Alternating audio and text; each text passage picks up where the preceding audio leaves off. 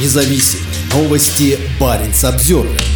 Пункты набора в ЧВК «Вагнер» открылись во всех субъектах Баренц региона. На одной из центральных улиц Петрозаводска появился рекламный баннер организации наемников. Еще несколько дней назад его там не было.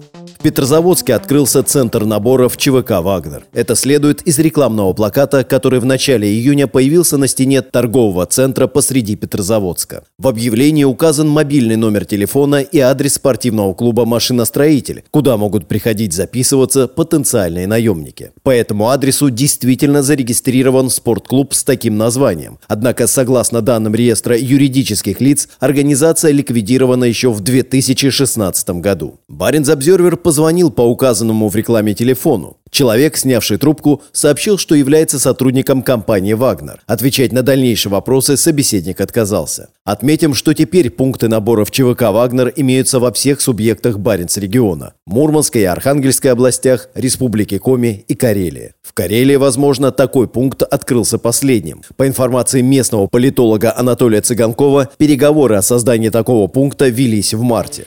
Ранее Баренц Обзервер сообщал, что в Мурманске потенциальных наемников приглашают пройти тестирование на базе спортивного клуба, который аффилирован со спортсменом, который был судим за растрату бюджетных денег. А глава Коми Владимир Уйба регулярно появляется на публике с шевроном организации, символом которой стала кувалда как инструмент совершения внесудебных казней.